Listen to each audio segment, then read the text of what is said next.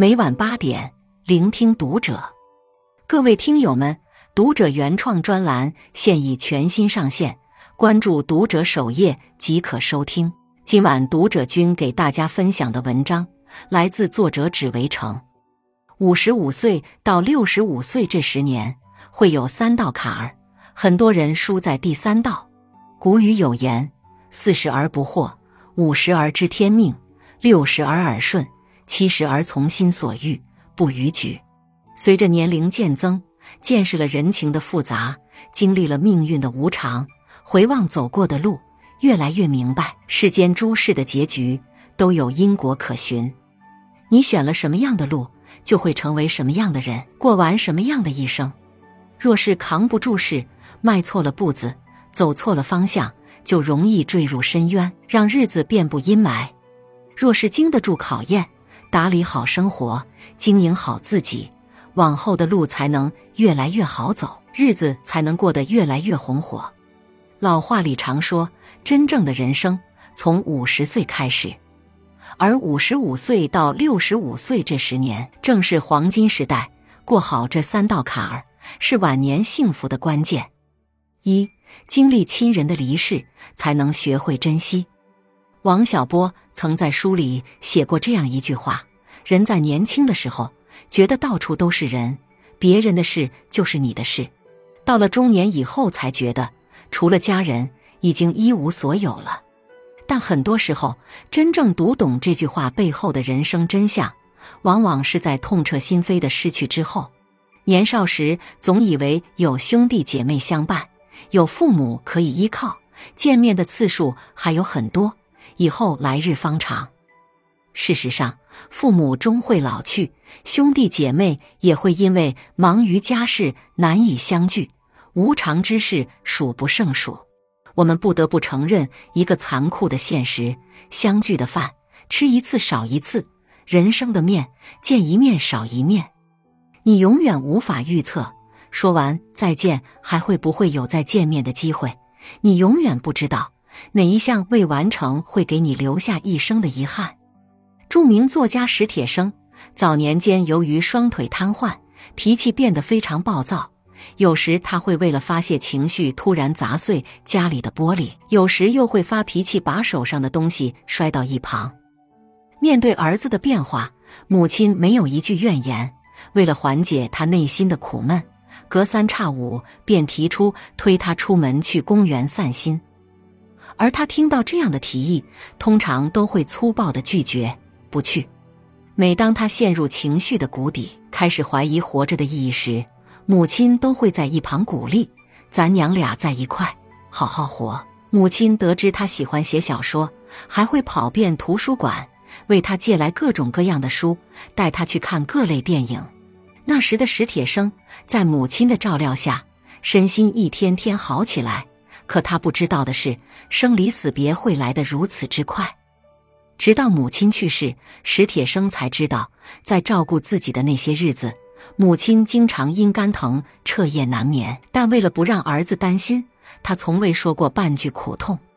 母亲的突然离世，在史铁生的心里留下了多年无法释怀的遗憾，还有那再也难以弥补的愧疚。回忆起往日里母子俩朝夕相处的点点滴滴，他悔不当初。我真想告诫所有的孩子，别跟母亲倔强。我已经懂了，却来不及了。多年以后，他的作品得了奖。面对记者的采访，他难掩悲痛。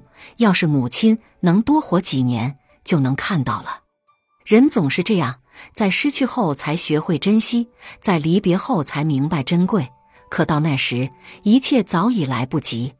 至亲之人的离世，是每个人都难以化解的伤痛，也是生命中难以迈过去的坎儿。唯有趁早懂得珍惜，才能少一些遗憾；唯有把握好此刻，才能多一些快乐。到了一定年龄，你终会明白，人生幸福的源头，归根结底就是这五个字：珍惜眼前人。正如梁继章曾讲到的那样，亲人只有一次的缘分，无论这辈子我们相处多久，一定要珍惜共聚的时光。下辈子无论爱与不爱，都不会再相见。二，付出欲望的代价，才懂节制可贵。一个人若是既要又要还要，无穷尽的放大自己的欲望，总有一天要被欲望吞噬。人生在世，想要的东西太多，最终往往什么也得不到。现实生活中见过不少这样的人，退休前奔波在各种社交圈中，忙碌于各种名利场中，总是不满足于眼前拥有的财富地位，大半辈子都感受不到快乐。退休后又习惯于和别人攀比，比车子，比房子，比存款，最后为了得到更多的物质，轻信骗局，丢掉了大半生的心血。人一旦被欲望牵绊，就会给生活徒增很多不必要的坎儿，终将寸步难行。五十岁以后，学会给人生做减法，减去心上不必要的欲望，明白知足常乐，才能长久快乐。很认同老戏骨陈道明说过的一句话：“节制是人生最大的享受。物质的释放、精神的释放都很容易，但是难的是节制。人活到极致是节制。”不管到了什么年龄，管好自己的欲望，过好当下的生活，自会得到永久的心安。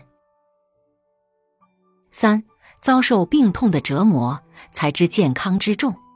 作家李小艺曾有这样一番感慨：在他四十岁之前，把幸福解读为有有钱、有车、有房、有事业。那些年，为了得到更好的生活条件，他每天步履不停。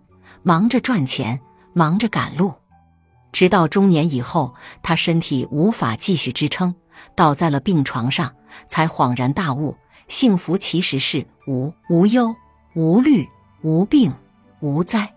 的确如此。看到这个关于“四无”的幸福定义，很多人都表示感同身受。前段时间去医院探望了一位老友，看着他躺在病床上。说一句话都十分吃力，感到十分无奈和心酸。在众人的印象中，他最大的喜好就是喝酒。以前在单位时，他特别喜欢去参加各种各样的饭局，常常喝酒喝到深夜才摇摇晃晃回家。退休之后，每当遇到亲戚给孩子办婚礼，他都可以从头喝到尾，直到宴席结束。逢年过节时，家人在一起聚餐。他必然会乐呵呵带上酒来，不喝到尽兴，绝不放下酒杯。曾经有一次，因为喝太多酒，把胃喝出了问题，大半夜被紧急送往了医院。可在他心里，那只是一次意外，并没有造成太大的影响。休养了一些时日，他又端起了酒杯。无论家人如何劝他，他都一意孤行，始终由着自己的性子。直到不久前的饭局上，刚喝了一杯酒，他就感觉头疼剧烈，随后就倒在了饭桌旁。送医院后，被诊断为脑出血。有句话说的很对：人是叫不醒的，只能痛醒。可大多数时候，这份痛往往付出的是难以挽回的代价。有着“中国最后一位大儒家”之称的梁漱溟先生，活到了九十五岁。他在九十岁高龄时，依然能站在讲台上给学生授课，条理清晰，声音洪亮且有力。而这一切都离不开他长期养成的良好生活方式。他每天都会坚持锻炼，去公园慢跑、打拳，在运动中找回生命的活力。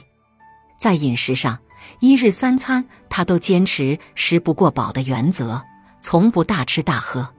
日复一日吃好每一顿饭，认真对待生活，让他拥有了最充实的晚年生活。不遭遇一场意外，就无法看清平安的日常是多么难得；不经历病痛折磨，就不知道健康占据了生活多少比例。趁着健康尚存，平日里记得多活动筋骨，饮食规律，戒烟戒酒，别再消耗身体。请记住。一个安然无恙的身体是所有幸福的前提。四，五十五岁到六十五岁这十年，最好的生活状态是什么样的？不禁想起丰子恺曾写过的一段话：“走正确的路，放无心的手，结有道之朋，断无义之友，饮清净之茶，解色花之酒，开方便之门，闭是非之口。身处人生的下半场，照顾好身心，调整好自己，别再留遗憾，迈过一道道坎儿，才算是不辜负此生。关注读者，感恩遇见。